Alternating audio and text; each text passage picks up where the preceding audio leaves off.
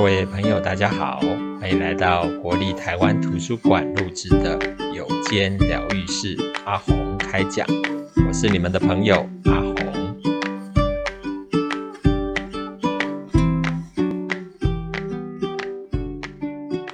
有间疗愈室阿鸿陪你聊心事，各位线上的好朋友，大家好，我是杨胜鸿，阿鸿心理师。不知道各位能不能想象一个画面哦，在办公室当中有一个老板，然后旁边有一个秘书，那秘书呢正在为老板打字。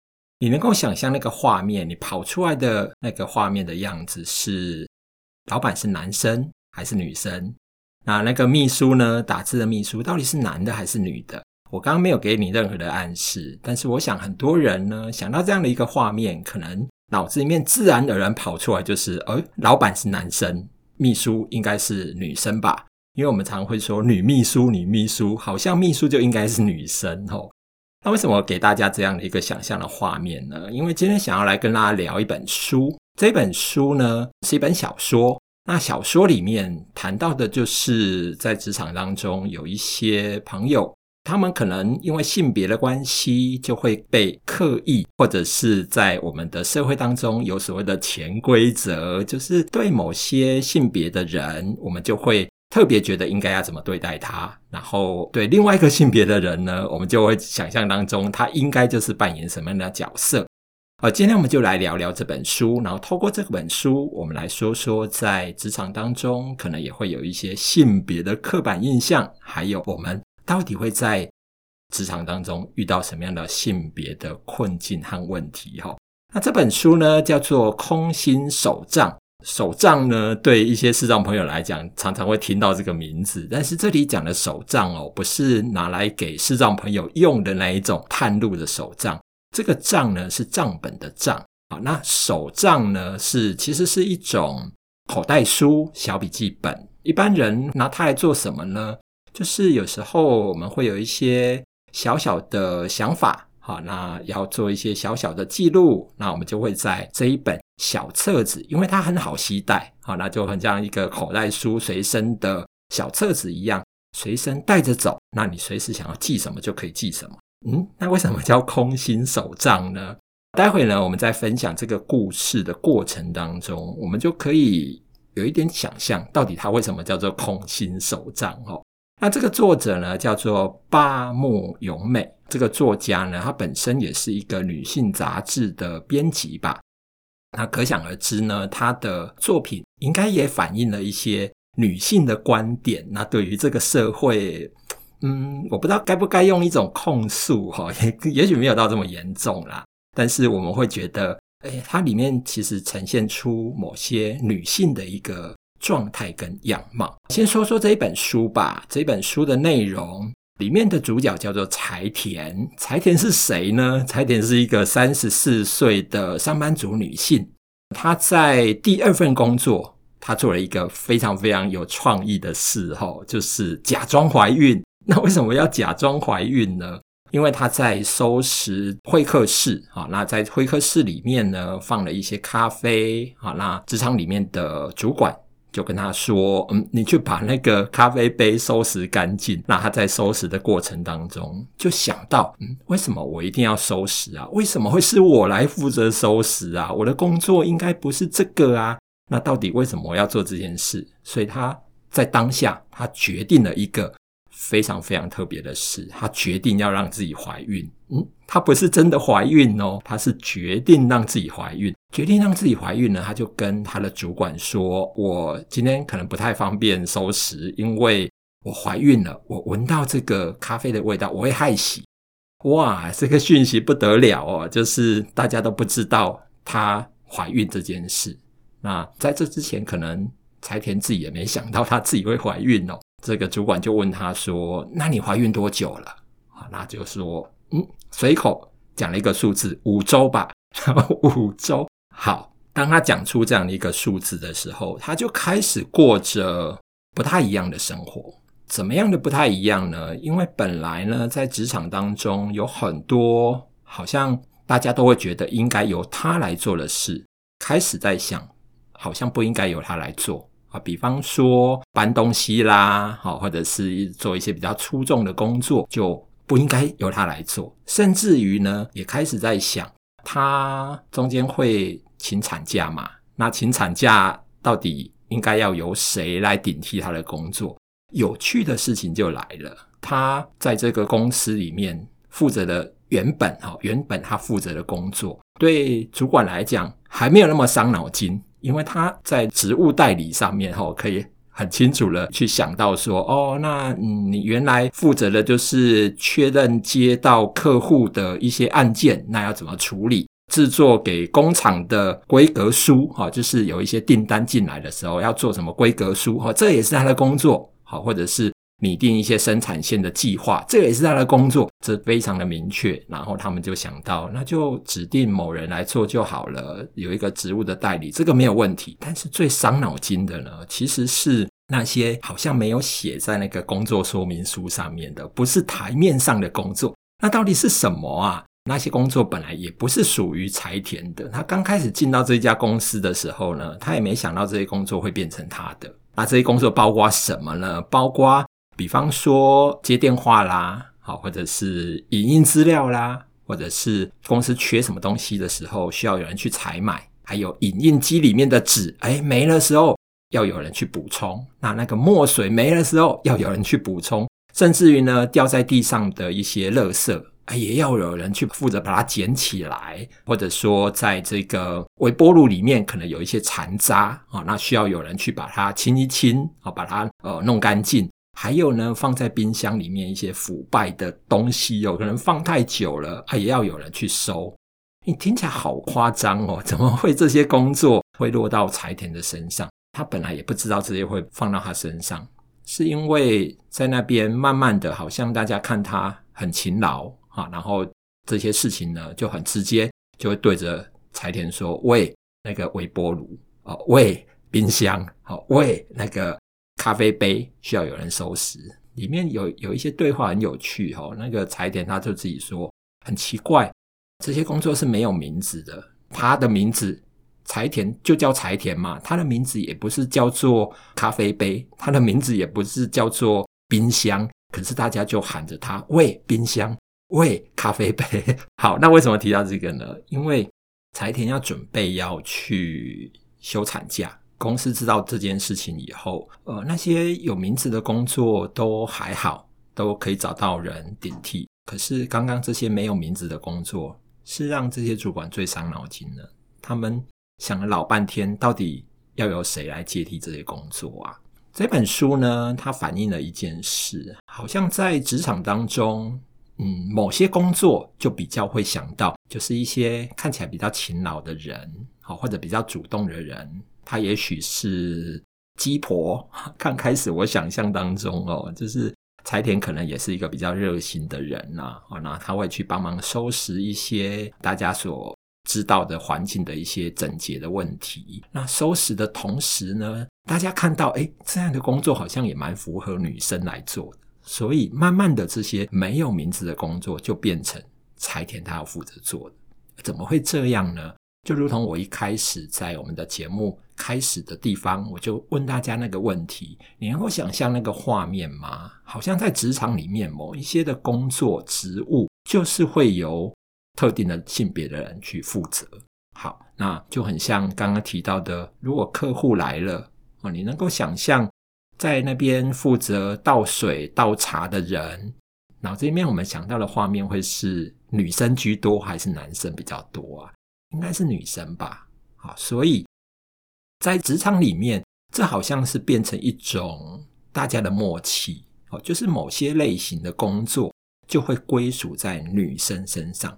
好，柴田呢，他用自己假装怀孕这件事情。我想也提出一种控诉吧，就是为什么这些本来不是该我做的事，就会落到我身上来了啊？好像我如果没有做，又好像很对不起大家，因为大家不断的会喊他喂喂 喂，就不断的喊他，好像别人都没有能力去做。可是真的没有能力吗？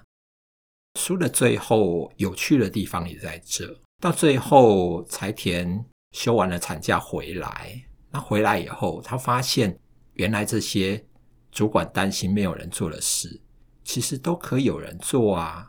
啊，甚至于有些工作男生也还是可以做啊！啊，比方说泡咖啡，泡咖啡这件事情一点都不困难吧？好，那他回来的时候也发现，诶，就真的有客户来，也可以有人去负责泡咖啡这件事，不等于说女生就一定要做这些事啊。好，那为什么大家会觉得女生就该做？好像她如果没有透过怀孕这件事情，假装自己怀孕这件事，公司里面的这些人也不会去发现到，好像某些工作是可以平等的分配给各个。员工他们不需要去考虑到性别的问题，都还是可以做这些事。那这本书呢，里面其实还有一个环节哦，我觉得也是很多在职场里面可能很多人会遇到的状况，尤其是女性女生会遇到的状况。刚刚提到了柴田在这家公司哦，这家公司是一个直筒的制造公司，在这之前其实。刚说柴田三十四岁嘛，啊，那他在这家公司工作了一段时间，但是这是他的第二份工作。他的第一份工作呢，其实是在一家人力中介的公司里面工作。那人力中介呢，可想而知，他在那个地方就是要负责帮忙介绍一些一些人力，然后派遣到一些公司去去执行一些任务。好，那这一家公司呢，它的流动率很高。啊，那书上是这样说的：柴田大学毕业以后，然后就到这家公司去，到那边三年，才三年的时间，诶，跟他一起进来的人已经有一半都离职。好，一半都离职，可见他的离职率很高哦。那在这个地方呢，柴田遇到了一件事，就是他，我想是一个很勤奋的人哦，然后公司也看他很负责任，所以很多人虽然都离职了。但是柴田还是继续坚守他的岗位，然后做好这一份工作。客户跟他联络的时候，有一天啊，因为他已经升了主任，三年就升了主任哦。那有一天呢，客户就跟他联络，然后就跟柴田提到说：“啊，你们派遣来的一个男生，啊，一个中年的男性，他身上很臭，好，那你要帮我解决一下这个问题。”好，那柴田呢，当然。因为他是主管嘛，所以就要找这个中年的男性来跟他问一问到底怎么回事。那这个男生呢，跟柴田在对话的过程当中，就讲了一个有一点骚扰的言语。好，那他是怎么说的？他就说：“啊，不然你是要帮我洗澡哦。”那可想而知，如果是当下我们听到这一句话，好，应该。我们如果是柴田的话，应该会觉得很不舒服吧？但是他还是要应对，还是要应付这样的状况。这一个员工呢，在继续到那个客户那边去工作的时候，那柴田又接到这个客户的一个赖的讯息，传来的讯息呢，对方也有一些骚扰的语言哦，就跟他跟柴田说，呃，我想你就跟他一起洗澡好了。那如果有需要的话，我也可以加入哦。呃，我想在职场里面这几年哦，在台湾开始有一些法规哦，去要求我们人必须要有平等的这种观念哦，而且有所谓的性骚扰的防治的一些相关的法规哦。刚听到这些话，其实从性骚扰的法规里面，我们就会知道已经构成性骚扰了。可是大家可以想一想，到底是男生比较会遇到骚扰的问题，还是女生啊？也许我们心里面的答案很快就会跑出来，应该就是女生吧。所以，这个也是身为女性哦，我想在职场里面比较困扰的一些问题。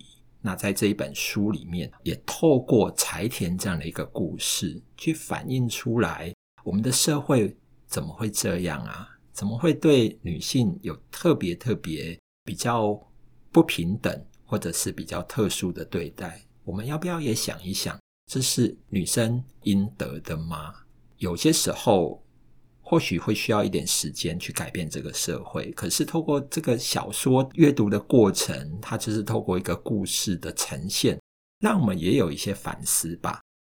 好，那我也特别去找到了一些相关的资料，哈，就发现到其实这本书当然是日本人写的，但在台湾其实也一样有一些相关的问题，我们也不陌生，哈，像那个劳动部，劳动部之前就曾经针对工作的场所，然后去做了一个就业平等状况的调查，好，那他调查的时间是在。一百零九年的十月到一百一十年的八月，那在这一段时间呢，他去调查到职场里面到底有没有一些男女不平等的问题呀？好，那整个看下来，其实会有一点点让人家觉得还蛮呼应那个书里面所谈到的一些问题跟观点，像在台湾。这一年的调查里面有提到说，他曾经遭遇到性骚扰的问题。好，那在职场里面，大概有三点四百分之三点四的女性提到说，她在职场里面曾经遭到性骚扰的问题。当然，性骚扰这件事情也不会只有发生在女生啦，哦，也会有一些男生有同样的状况。哦，那男生呢，反映出来是一点三，嗯，几乎是。男生三分之一，女生是男生的三倍耶。好，女生还是会比较多一点的齁。然后在职场上面遭遇到不平等的对待，不平等的对待呢，包括哪一些呢？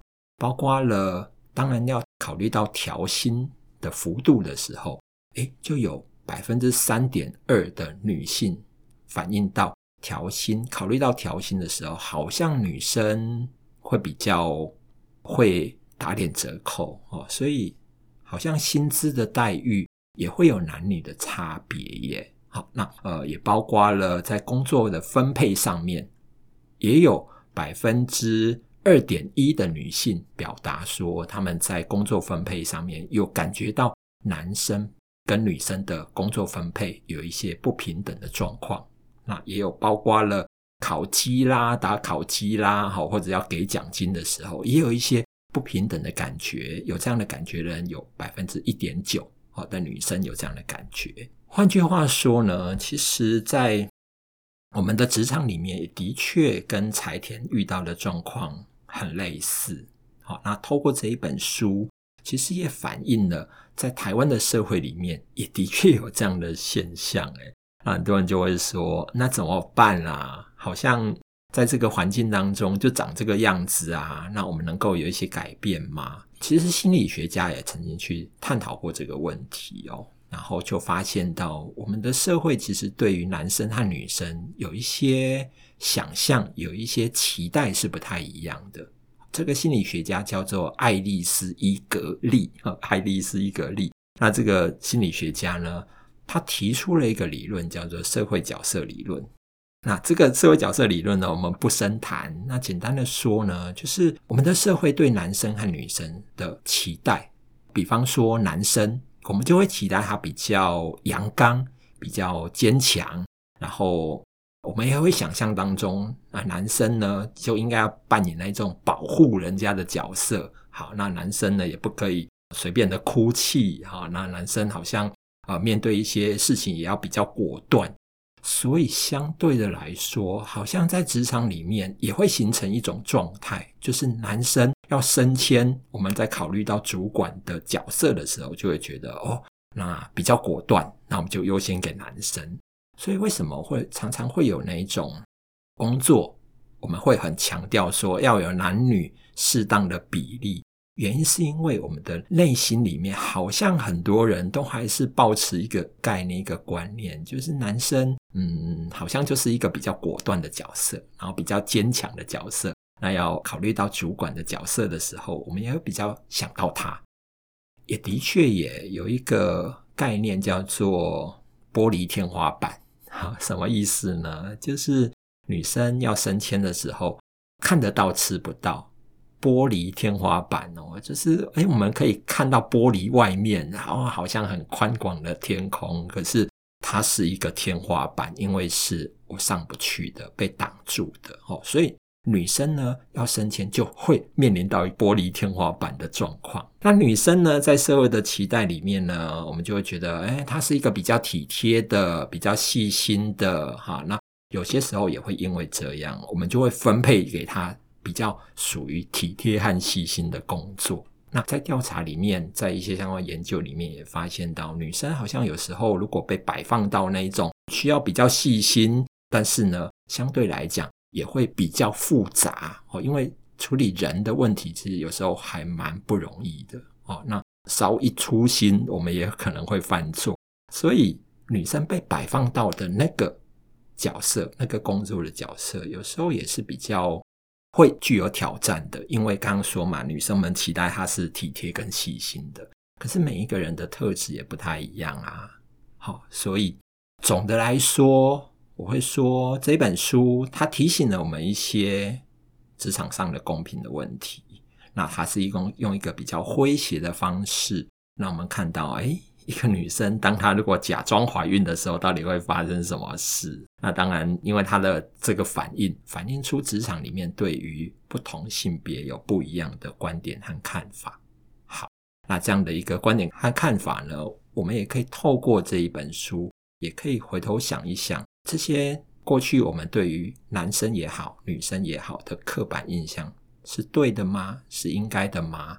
透过这个故事很柔性的提醒，我们也可以想一想，如果我们遇到了这些状况的时候，我们要不要更多的去了解当事人他的真正的个性啦、特质啦，好，是不是适合做这样的工作啦？好，那我是不是太用一般的这种刻板印象去对待某些性别的人，然后就会觉得哦，某一类的工作就适合什么样的性别来做，啊，某一类的工作就不适合，是这样吗？